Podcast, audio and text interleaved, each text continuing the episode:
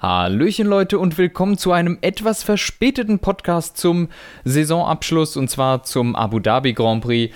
Das ist noch nicht unser Season Review, äh, auch wenn man meinen könnte, das kommt um diese Jahreszeit. Nein, wir hatten einfach nur viel zu tun und äh, kommen jetzt erst dazu, das letzte Rennen zu besprechen. An meiner Seite wie immer der Dave. Hallo! Ja, es wird zwar in derselben Jahreszeit kommen, aber nicht am selben Tag natürlich jetzt wie heute. Ja, ja, ja.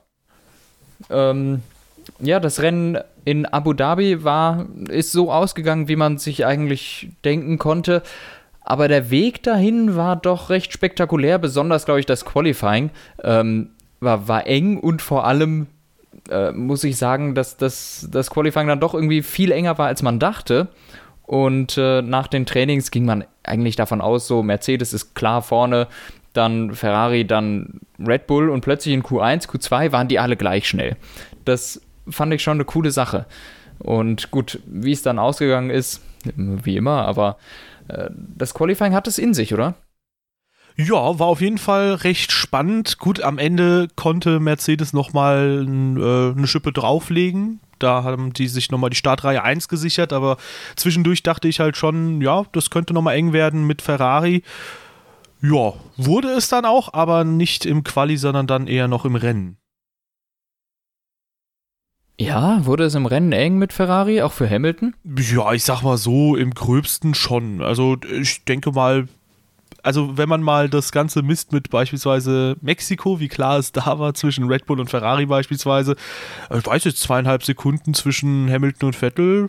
Gut, vielleicht hat Hamilton quasi Tempo rausgenommen, aber ich hatte immer das Gefühl, dass Hamilton sich da vorne nicht so ganz ausruhen kann und dass Vettel halt immer wieder stark mhm. pusht. Ja, ja gut, vielleicht konnte er sich nicht ganz ausruhen, aber ich bin mir sicher, der musste nicht voll pushen, um das irgendwie über die Runden zu bringen. Aber ja, Hamilton ähm, war tatsächlich ein bisschen unter Druck geraten mal wieder von Vettel, aber es war jetzt meistens so, dass er doch recht komfortabel vorne war. Vettel konnte mal wieder was abknapsen, aber es hat nicht gereicht und ich glaube, da war auch die Pace von Ferrari nicht da, in dem Rennen zu gewinnen.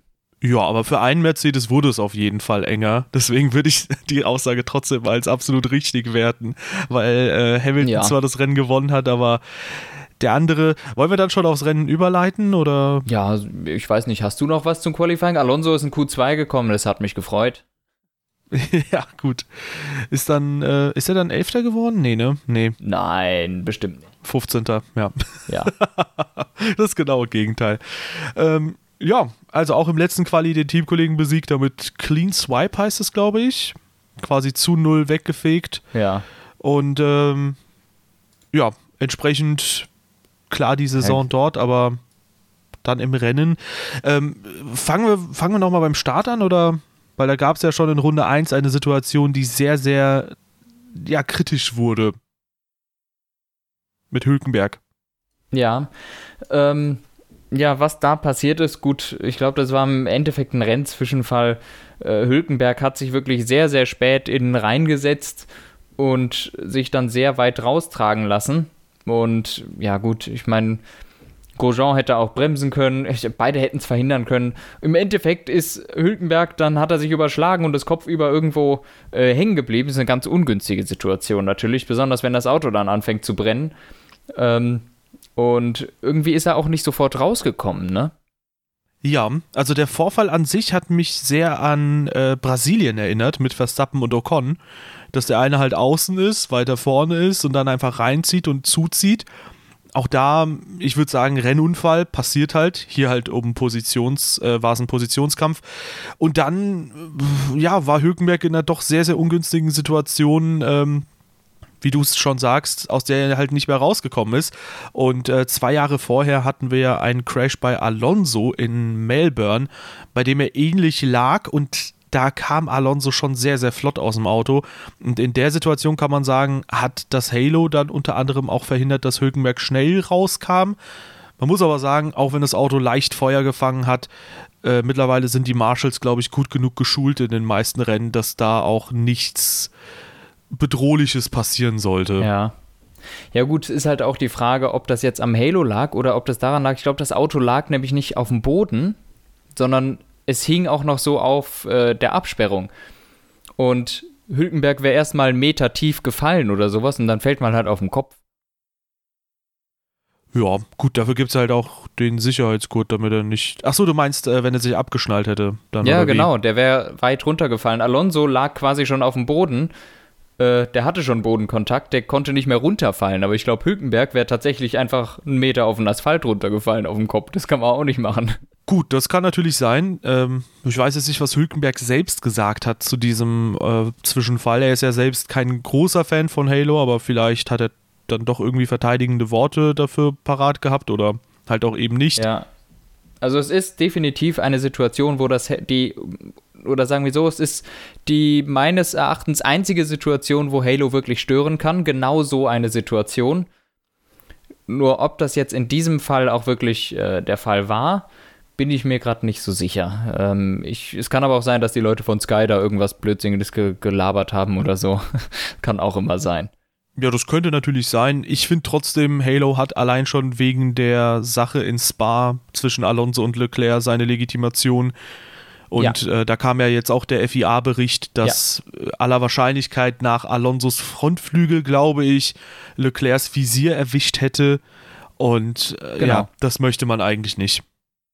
Ja, das aller Wahrscheinlichkeit nach, so sagen die das natürlich, aber ehrlich gesagt, die haben jetzt ja, drei Monate ungefähr an diesem Bericht gearbeitet. Ich glaube, die wissen genau, wo das Auto gelandet wäre. Ähm, und somit kann man da schon sagen, da hat das Halo auf jeden Fall geschützt. Wir wissen natürlich nicht, was passiert wäre, wenn, aber man möchte keinen Kontaktvisier mit Frontflügel haben. Deshalb finde ich es ganz gut, dass es äh, das Halo eben gegeben hat in dieser Situation. Ja, ich denke, wir können sagen, glücklicherweise wissen wir nicht, was sonst passiert wäre. Ja. Ja.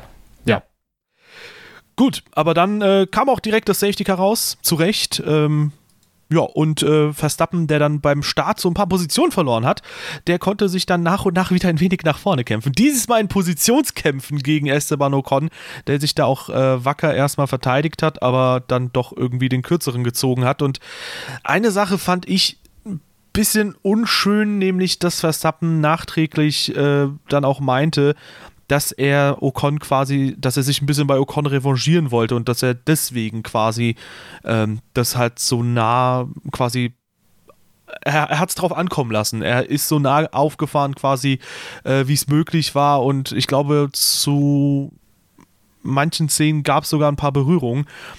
Und das finde ich wieder so ein bisschen, hm. Dann gibt es halt eine Berührung. Ja, aber dass man die mutwillig einleitet, ja, ich weiß nicht, ob er das mut, also mutwillig halt drauf ankommen lässt, aber Ocon ist ja auch ausgewichen immer, also es, der, man muss seine Gegner einfach nur einschätzen können. Es ist ja ein recht normaler Move, äh, dass, also es passiert ja oft, dass Leute ausweichen müssen oder sowas, sonst kracht's. Und die beiden äh, haben sie sich halt mal kurz berührt, äh, aber an sich ja keine wilde Sache jetzt meines Erachtens in dem Fall. Weil auch nichts irgendwie groß war, von wegen, dass er ihm voll in die Kiste gefahren ist, sondern einfach nur beim Überholmanöver wirklich sehr den Platz eng genommen hat und wirklich, ach, das war die Sache, die ich nicht verstanden habe. Er hat eine Stelle genommen, die für ihn dumm ist. Ja, weil Ocon dann kontern konnte. Ja, das, das habe ich nicht ganz verstanden. Das war ja, das ist nicht die cleverste Stelle, genau da zu überholen. Ähm, denn ich, ich kann es jetzt nicht genau einschätzen, aber ich gehe davon aus, dass im Windschatten kann er trotzdem genauso schnell sein und äh, Ocon überholen für die lange Geraden. Aber er hat es ja immer in der Haarnadel gemacht. Dann, dann war er natürlich sofort wieder ein Opfer für die nächste ähm, Schikane. Ja. Ja, verstehe ich auch nicht so ganz. Ähm, ich weiß nicht. Letztlich hat Verstappen das beispielsweise 2016 in Belgien ja auch schon mal so gemacht, quasi, wenn ihr mein Rennen zerstört, dann zerstöre ich euer Rennen. Ähm, wenn der quasi so mit der Herangehensweise rangeht, das hatten wir ja schon in Brasilien, die Diskussion. Er muss halt, finde ich, ein bisschen überlegter fahren, weil sonst kannst du das schnellste Auto im Feld haben und gegen Hamilton wirst du nichts ausrichten können. Und wenn Vettel sich fängt, dann äh, wird es auch gegen den sehr, sehr knapp werden. Ja, ja, aber man sieht, wie immer, es hat, oder was heißt wie immer, in, in Brasilien hat es ihm ja geschadet. In diesem Fall nicht, Dritter geworden äh, gutes Ergebnis. Gut, äh, Raikkonen hat sich selbst eliminiert, beziehungsweise wurde eliminiert in seinem letzten Rennen für Ferrari. Die Technik hat mal wieder gestreikt. Ich glaube, es ist der vierte technische Ausfall für Raikkonen. Stimmt das dieses Jahr? Ähm, ja, wenn du einen verpatzten Boxenstopp als technischen Ausfall ja, zählst, dann ja. Ja, das ist schon heftig, wenn man das vergleicht mit 0 für Vettel beim Teamkollegen, 4 für Raikön. Ähm, Finde ich hart für Raikön natürlich, aber ähm, der hat das ja schon in seiner, äh, in seiner Vergangenheit gehabt, dass er immer mal wieder mehr vom Pech verfolgt war als der Teamkollege. Ja. Ja, gut, in dem Fall kann man ja noch den Sensorausfall bei Vettel anführen, den er in Brasilien hatte. Also so einen halben Defekt hatte Vettel auch. Ähm, Aber das kostet keine Zeit. Ja. Der macht dich nicht langsamer. Ja, weiß ich nicht. Ich bin kein Formel-1-Fahrer, ich kann das jetzt nicht aus erster Hand beurteilen, aber grundsätzlich, ja, Kimi äh, mit ein bisschen mehr Pech mal wieder unterwegs als der Teammate. Es wäre sogar, wenn man das über die Saison sieht, das, da greifen wir jetzt vielleicht ein bisschen vor auf den Season äh, Review, auf die Season Review, aber ähm, wenn man das mal über die Saison sieht, dann wäre es einigermaßen eng geworden zwischen Raikönnen und Vettel. Ich glaube, bis auf so 20 Punkte, wenn man quasi die Ergebnisse rausrechnet, die Raikönnen reell auch hätte einfahren können. Und ähm, da muss man sagen, gut, einerseits eine der schwächsten Saisons von Vettel wahrscheinlich, aber andererseits auch wahrscheinlich eine der stärksten Saisons von Raikönnen, wo er fast auf Vettel-Niveau war, unterwegs war. Wenn halt einfach die Ausfälle nicht ja. da gewesen wären, hätte man es auch auf dem Punktetableau so sehen können. Er ist aber trotzdem Dritter geworden in der Weltmeisterschaft. Denn äh, ja, Verstappen konnte sich zwar zurückkämpfen, aber auch nicht über Platz 3 hinaus. Und Valtteri Bottas ist leider in, in einem absoluten Loch. Also ich habe das Gefühl, nach dem Motorschaden in Österreich, das war quasi die dritte Situation, wo er gedacht hätte wahrscheinlich, dass er einen Sieg holt. Ich glaube nicht, dass er in Österreich einen Sieg geholt hätte, weil die Reifen hätten ihm Strich durch die Rechnung gemacht. Aber Erstens das, zweitens war er schon von Runde 1 an von seinem Teamkollegen überholt worden. In Österreich? Ja. Ja, ich glaube nach er dem war die ganze Zeit hinter Hamilton. War er, waren nicht beide an der Box und der war vor Hamilton noch? Oder? -mm. Oder er kam später rein oder so, irgendwie sowas in der Art. Er kam später rein, aber es wäre ja in die gleiche Situation gekommen. Hm, ja, gut. Ja, im Endeffekt, ähm, aber trotzdem in so einer Position, sage ich mal, wo, woraus man quasi gewinnen kann. Ähm, dann hat man auch quasi das über die gesamte Saison gesehen. Das nagt, glaube ich, schon so ein bisschen an ihm. Schließlich hat er auch in China ähm, eigentlich ein sehr, sehr starkes Rennen abgeliefert. Mhm. Durch das Safety Car und durch die sehr, durch das sehr, sehr ungünstige Timing, wann das Safety Car äh, rauskam aus seiner Sicht, hatte da auch nicht den Sieg geholt, in Baku der Reifenplatzer und so weiter und so fort. Also seitdem hat man das Gefühl, ist Bottas nur noch in Russland gut gewesen, also richtig, richtig gut auf der Höhe gewesen, was ihm auch scheinbar äh, liegen, zu liegen scheint, die Strecke. Ja. Aber sonst auch in Abu Dhabi, wo er letztes Jahr noch gewinnen konnte, auch wenn er da schon langsamer als Hamilton war, komplett ja, quasi hinten dran. Also letztes Jahr war er wenigstens Zweiter und dieses Jahr wurde er von beiden Red Bull und beiden Ferrari besiegt. Also, oder wäre besiegt Einem worden. Ferrari jedenfalls. ähm, ja, was weiß ich, der ist jetzt sogar auch in der, in der Fahrer-WM noch auf Platz 5 abgerutscht. Der ist hinter einem Red Bull. Das darf eigentlich nicht sein. Ähm, weil Red Bull ist eigentlich nur in den letzten vier Rennen wirklich gut gewesen. Und davor waren die äh, bis auf Monaco oder ein paar Einzelfälle eigentlich überhaupt keine Konkurrenz für Mercedes oder Ferrari. Und, ich verstehe es einfach nicht, wie, de, wie, wie der hinter einem Red Bull gelandet ist. Ja, verstehe ich auch nicht so ganz. Also man hat irgendwie so ein bisschen das Gefühl, dass das halt, äh, weiß nicht, dass die Formkurve einfach super, super steil nach unten zeigt. Vielleicht kam er mit den Reifen nicht klar, vielleicht kann er einfach nicht so viel aus dem Auto rausholen, wenn Mercedes das Auto mal endlich verstanden hat. Weil ich habe immer das Gefühl, am Anfang startet Bottas gut in die Saison rein. Gut, wenn man jetzt Australien mal ausklammert. Aber dann findet halt Hamilton immer so ein bisschen mehr Zeit beim Auto. Und äh, ich denke, Bottas müsste da einfach am Anfang sein Momentum besser nutzen und könnte dann vielleicht zumindest in eine halbwegs gute Position kommen. Aber mhm. so, weiß nicht, so viel ich von ihm halte, ähm, glaube ich einfach, dass äh, Valtteri Bottas sich langfristig nicht so bei Mercedes halten wird, denn der Abstand wird immer und immer kleiner zu den anderen Teams. Dieses Jahr hatten sie nicht immer das schnellste Auto, ich würde sagen 50-50 in etwa mit Ferrari. Gut, Red Bull kam auch in einigen Situationen mal hinzu. Wenn man Red Bull mal aus der Rechnung rausnimmt, dann gegen Ferrari war es sehr, sehr ausgeglichen. Ja. Und da kannst du dir es einfach nicht leisten, glaube ich, dass du halt entsprechend ähm, einen Fahrer hast, der halt Fünfter wird in einem Auto, was mindestens für P4 in der Fahrermeisterschaft sorgen müsste. Vor allem, wenn man bedenkt, wie viele Fehler Verstappen am Anfang der Saison gemacht hat.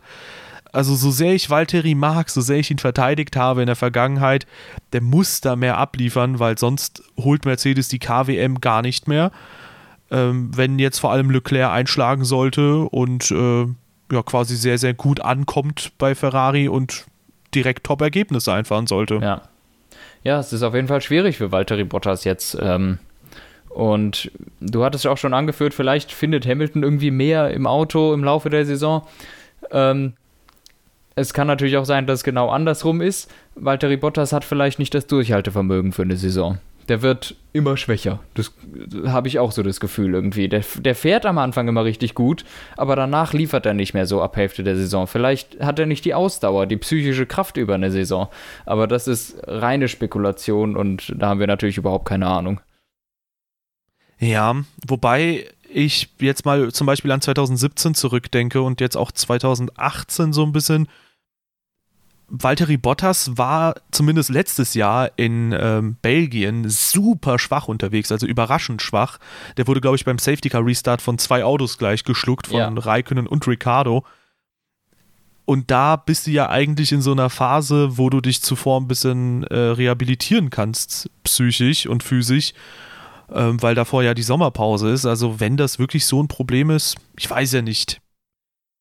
Und vielleicht kann er es ja nicht ja, dann äh, verstehe ich nicht, warum es über die Winterpause hinweg schaffen sollte. Da ist mehr Zeit. Ja, gut, kann sein. Ja, und da ist es ein bisschen kälter. Vielleicht fühlt er sich da ein bisschen wohler. der mag einfach, der, dem ist es einfach zu warm. So, so einfach ist es. Ja, Rätsel gelöst. Äh, damit würde ich sagen, haben wir das Projekt auch entsprechend erfolgreich abgeschlossen. Team Radio Projekt Podcast. Bottas abgehakt. Ja, nee, der gesamte Team Radio Podcast. Es ging ja nur um Bottas in so. diesem Podcast. Okay. wow. So, ähm, nee, Quatsch. Ähm, ja, äh, Virtual Safety Car kam dann raus, weil Raikkonen raus war. Da waren wir nochmal stehen geblieben. Ähm, und gut, Hamilton kam an die Box, musste sich ein bisschen vorbeikämpfen an Verstappen und an ja, allen anderen Fahrern. Ähm, Leclerc war auf P4. Oh, stimmt, ja. Der hat einen super Start hinbekommen. Boah, war mega. Und der ist auch richtig schnell gewesen. Und äh, ja, dann hat, äh, hat, hat er schon mal einen Vorgeschmack für nächstes Jahr bekommen und zwar eine richtig dumme Strategie von seinem Team. und zwar wurde er reingeholt in die Box während des Virtual Safety Cars und er kam raus hinter ein paar Leuten, die er auch überholen konnte. Irgendwann fand er sich dann hinter Fernando Alonso wieder und war, saß da, ich glaube, 30 Runden fest und das Rennen war im Grunde durch. Ja, trotzdem sehr gutes Ergebnis, P7. Und ja. ähm, auch wenn da noch ein bisschen mehr drin gewesen wäre, ich glaube, Science war doch durchaus in Reichweite, pace-technisch für sauber, aber ähm, trotzdem sehr, sehr ordentliches Rennen. Ich freue mich schon auf das nächste Jahr mit Leclerc bei Ferrari, auch wenn wir da nicht zu sehr vorgreifen wollen, aber ja, war auf jeden Fall dieses Jahr äh, eine Saison mit vielen Rennen in der Bewerbungsmappe, die er quasi gut vorweisen mhm. konnte. Ja, nächstes Jahr werden wir dann sehen, äh, wie das auch wirklich aussieht in dem Top-Team gegen den anderen Top-Fahrer. Wie er sich da beweisen kann. Bin ich sehr gespannt, aber ich glaube, das sagen wir seit äh, sieben, acht Podcasts in jedem Mal eigentlich. Ja, genau. Deswegen springen wir auch weiter. Äh, äh, nämlich zu jemandem, äh, ich will mal so ein bisschen jetzt vielleicht mal vereinzelt auf die Fahrer zu sprechen kommen. Ähm, ein Fahrer, der mir sehr positiv aufgefallen ist tatsächlich, ist ähm, durch sein Zweikampfverhalten äh, Stoffel van Dorn. Jo, das war geil. Das ist auch ein schönes Abschiedsrennen gefahren. Ja, das ist äh, sehr, sehr interessant, immer wieder zu beobachten, dass die Leute, die quasi jetzt schon totgesagt dann sind irgendwann oder sicher, also deren Zukunft schon feststeht, äh, genauso bei Raikönes Vertragsverlängerung in den letzten Jahren, dass die irgendwie ähm, Okay, Moment, bei Raikkonen war es genau andersrum. Der hat sich auf die faule Haut gelegt, aber Van Dorn, der ist richtig aufgeblüht hier und hat da gegen Ocon und äh, Grosjean mit einem in dem äh, Moment sehr viel langsameren Auto einen richtig schönen Dreikampf geführt und ja, also richtig, richtig stark, was Van Dorn da geleistet hat. Ja, hat, hat auch total Spaß gemacht zuzugucken. War echt mega gut. Also Van Dorn richtig gutes Rennen gefahren. ja, nächstes Jahr dann auch in der Formel E unterwegs. Da kann man auch ja, mal gespannt ja, sein. schon dieses Jahr los, oder? Die geht doch immer im Dezember los oder so. Oder irre ich mich jetzt? Ja, perfekte Überleitung, also. Ich, ja, ich, ich weiß es gerade nicht. Ich, ich sagte ja, oder irre ich mich jetzt? Ähm, das mögen die Zuschauer verstehen. Ich suche das gerade mal im Hintergrund. Ich suche es auch gerade im Hintergrund. Ja, 15. Dezember geht's los. Okay. Ähm, Sehr gut. nächste Woche. Ja, Na gut, äh, wir waren bei Stoffel van Dorn. Äh, wen gibt's sonst noch Erwähnenswertes aus dem Rennen? Äh, Magnussen hatte ein paar anfängliche Schwierigkeiten, glaube ich. Äh, da lief es nicht ganz rund. Grosjean ist auch ein gutes Rennen gefahren, finde ich. Nach dem Kontakt mit äh, Hülkenberg hat er sich auch entschuldigt und gefragt, ja, äh, ich konnte nichts machen, tut mir trotzdem leid, ich habe es gesehen, geht's ihm gut. Also hat sich schön Sorgen gemacht, fand ich auch nett irgendwie. Ähm, ist dann aber ein gutes Rennen auch gefahren, finde ich. Hat auch Spaß gemacht, dem zuzugucken. ja. Und ähm, der Elefant im Raum äh, ist, glaube ich, äh, hier, Fernando Alonso. Der dann nochmal Ja. die letzten drei Runden die Schikane gecuttet hat in äh, dem zweiten Sektor. Äh, Das ist einfach der Moment, wo du, wo es dich nicht mehr interessiert, ne? Ja. Wo, wo dein, dein Ingenieur dir sagt, das Auto vor dir ist Magnussen, fighte mit ihm und Alonso weiß, mein Auto ist nicht schnell genug, um mit dem zu fighten und er fährt dann einfach die Schikane geradeaus. Drei Runden hintereinander immer die Schikane geradeaus gefahren.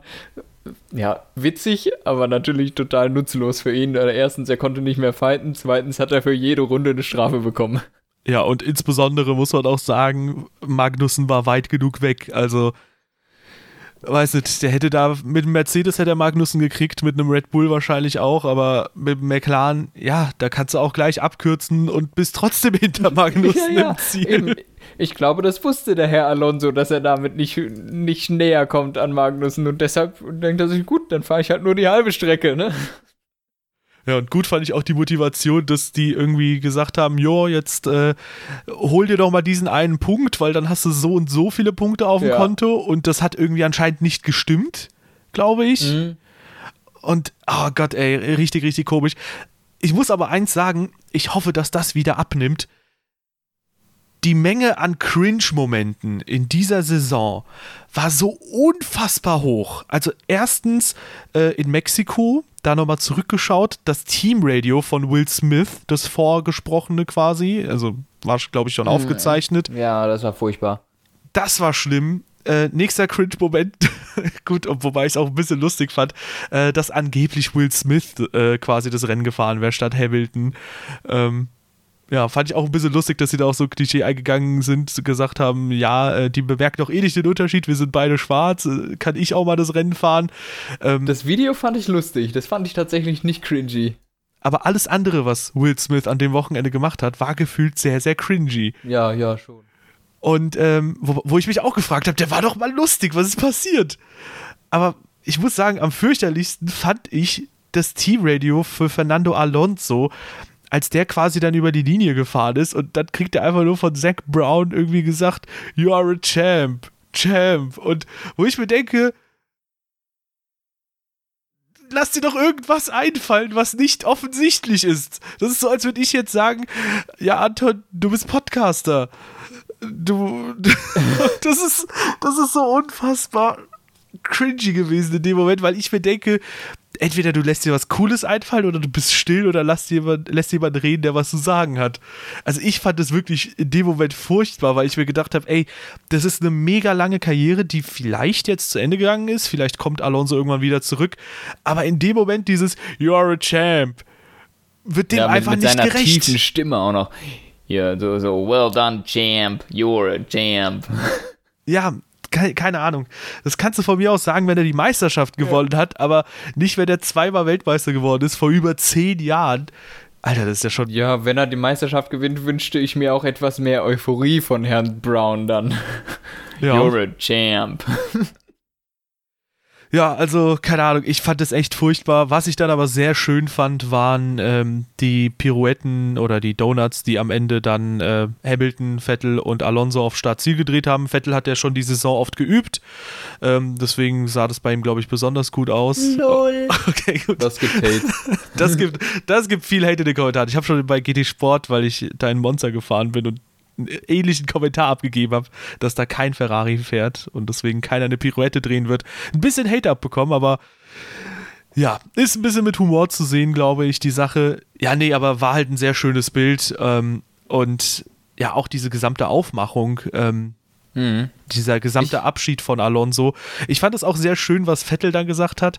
Ähm, mach's gut, Alonso, bis wir uns wiedersehen, quasi, weil auch Vettel halt fest davon ausgeht, dass Alonso irgendwann wieder zurückkehren wird. Ja, ich, wa- was mir gefallen hat, war tatsächlich, dass die da zu dritt die diese Ausrollrunde eigentlich nebeneinander gefahren sind. Ja. Äh, fand ich ein total schönes Bild. Dann die Donuts auch nett, aber einfach wie sie da langsam zu dritt waren.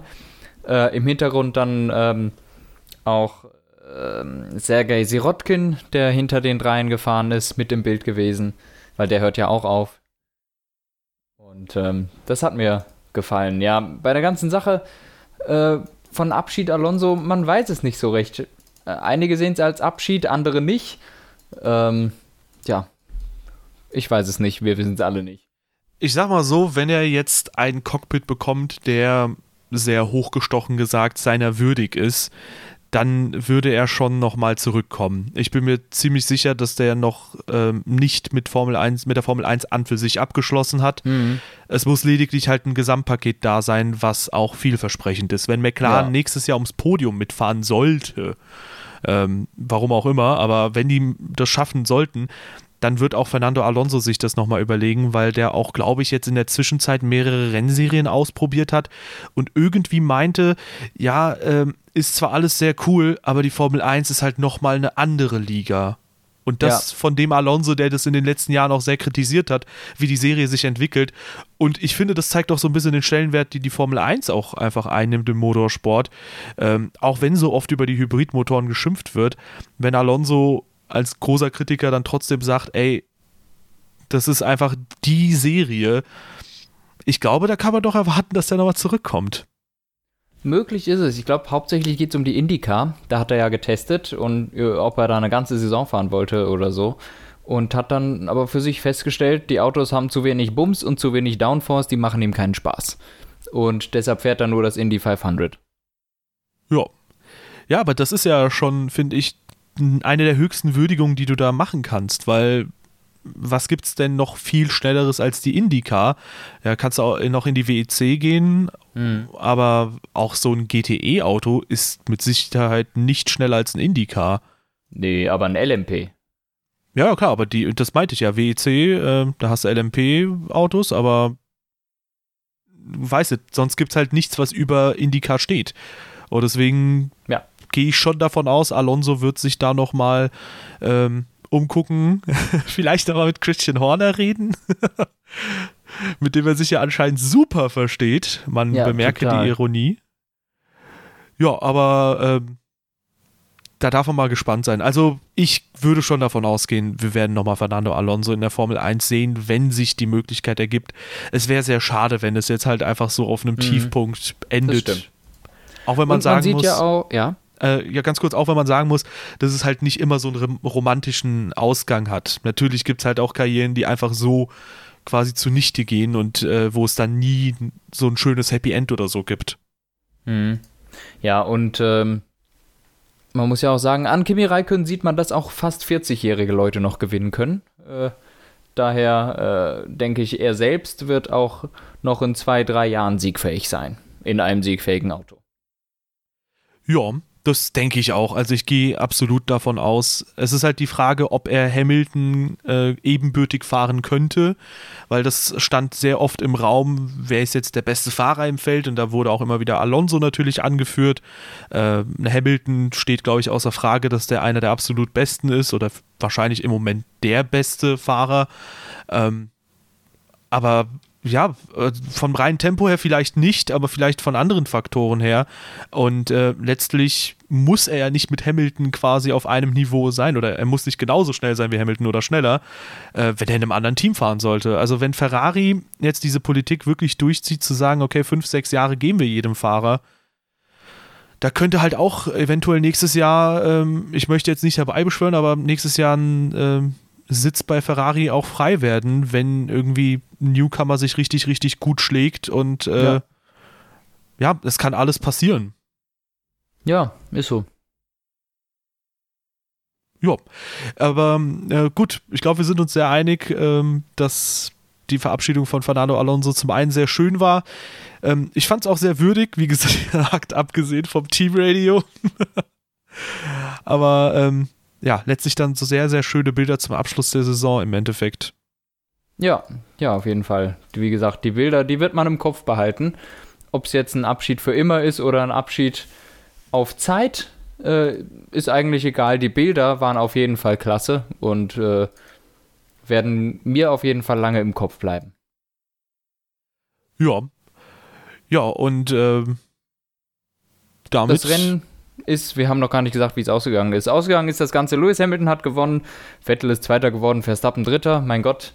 Äh, es, es ist so ausgegangen, wie auch die WM im End ist, ne? Und Nein. zwar bis Platz 5, oder? Nein. Raikönnen ist Dritter in der WM. Ach scheiße, den habe ich ja ganz vergessen. Ja, deswegen muss er jetzt auch nochmal hier zu dem äh, FIA Fahrer Award Dingensbummens da ja. gehen.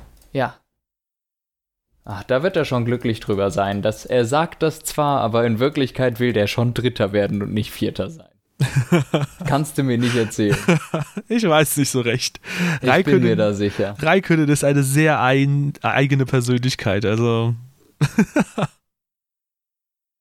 ja, gut, aber an für sich, ähm, wie fandest du das Rennen nochmal vielleicht so zusammengefasst, bevor wir jetzt auf das Endergebnis kommen? Also, ich muss sagen, für mich war okay. schon einiges geboten, ja war okay. Ja. Hat mich nicht vom Hocker gehauen, aber äh, war jetzt nicht das Schlechteste. Ja. Ähm, gut, dann gehen wir nochmal das Ergebnis äh, schnell durch. Also eine Sache nochmal, fünf Fahrzeuge oder nee, vier Fahrzeuge sind äh, durch den Motor abgeraucht. Das fand ich auch interessant. Oder durch andere technische Defekte. Nur Hülkenberg oh, durch den Crash ist mir raus. Der Gasly aber auch auf den Sack gegangen, ein bisschen. Entschuldige für die Ausdrucksweise. Der da mit einem rauchenden Motor eiskalt blaue Flaggen ignoriert und seine Hinterleute alle auch noch mit Öl vollschmiert, ne? Na, überhaupt kein Verständnis für. Der Motor war schon total am Rauchen und der kriegt blaue Flaggen gezeigt, hat lauter Autos hinter sich. Ich weiß nicht, wer es da war, der, den er gerade hinter sich hatte.